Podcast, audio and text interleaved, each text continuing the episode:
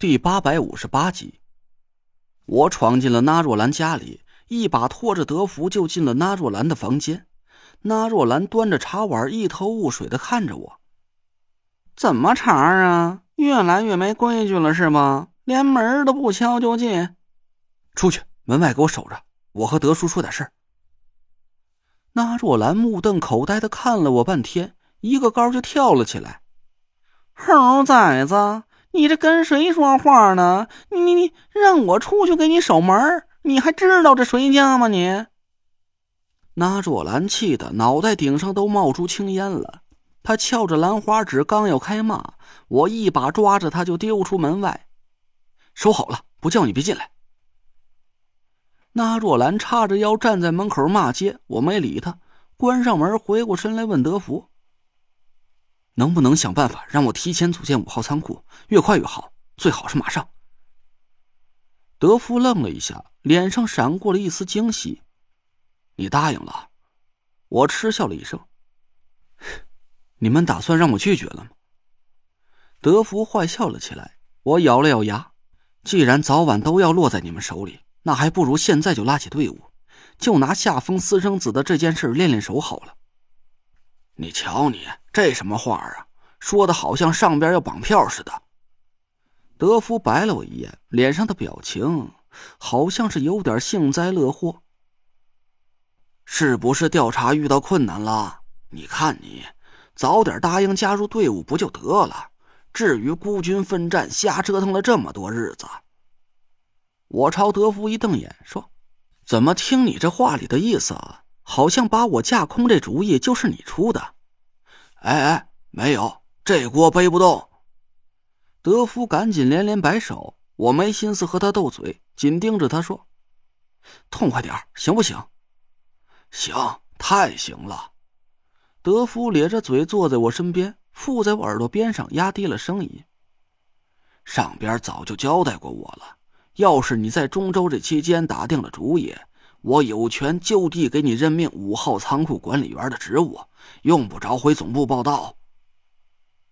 我眯着眼睛看着德福，心里是越发的疑惑了。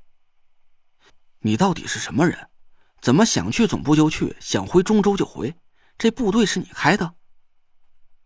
德福神神秘秘的笑了笑，回了我一句：“我呀，是那家的总管，也是。”能帮到二少爷的人，我点了点头，也没心思去琢磨德福的职务了。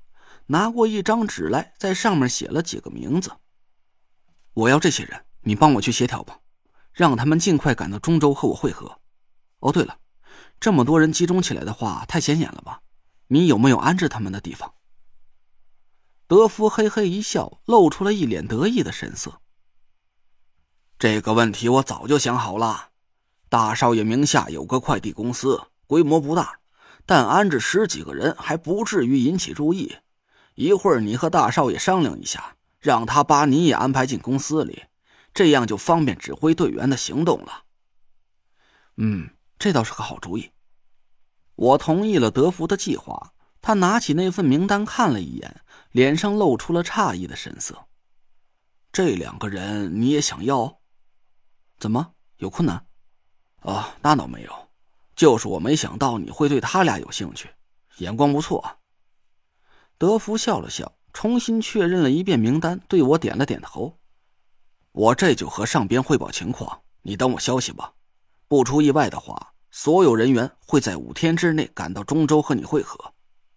不行，太慢了，我等不及了，最好是两天之内。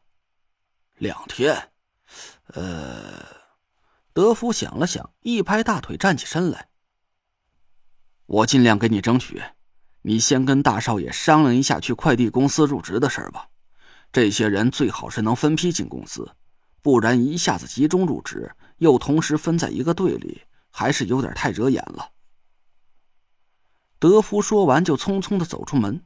那若兰阴沉着脸走进屋来，我转了转眼珠子，立马换了一副舔狗的嘴脸。师兄，刚才是我太心急了，说话得罪了你，你大人大量，千万别和我一般见识。哟，可不敢当。您是谁呀？新任的青竹使者，上边眼里的红人儿。您指示我干点啥呀？那是看得起我，我哪敢放什么屁呀！我。那若兰阴阳怪气的挤兑了我几句，我赶紧陪着笑脸蹭到他身边坐下。别介，师兄，您瞧您说的，您是我师兄，这才是货真价实的。那什么青竹使者，嗨，假的。嘿，你还知道是假的呀？人家还以为你拿了鸡毛就当令箭了，扯了片屁帘就当了大旗了呢。那若兰恶狠狠的骂了我几句，我也不敢还嘴，又是捏肩又是揉腿的巴结了半天。那若兰不耐烦的对我挥了挥手：“行了，猴崽子，就你肚子里那三根花花肠子，还能在我眼巴前绕出什么蝴蝶结啊？事儿呢，我都知道了。明个你就自己去公司里报道吧，我单独分一个队的名额给你。”不过，咱话可说在头里，人家没指望你赚钱，可也不能白吃饭不干活吧？要是交不上规定的营业额来，你们呢就地解散吧。我赶紧连声答应下来。那若兰给了我一个公司的地址，就把我撵出了家门，连留我吃顿饭的意思都没有。我郁闷的心情稍稍缓解了一点坐在车上抽了根烟。感觉我挺对不住燕壮的。前些天我还不想接受庄小龙的建议，我觉得从燕壮的队伍里挑人是在挖他的墙角，这么做很不地道。可刚才我给德福的名单上一共有八个人，其中五个都是燕壮的手下，庄小龙首当其冲。我挑中了他的原因，可不是因为他的嘴欠。而是这家伙打探消息的本事真不是吹出来的，他当时给我透露的那些机密消息，竟然全都是真的。名单上的第二个人就是百草门的首徒岳杏林，唐果儿的眼睛一直都是我最大的一块心病。我把岳杏林调来，还是希望他能尽快想到治好唐果儿眼睛的办法。庄小龙还给我推荐了一位电脑方面的高手，叫黎木木。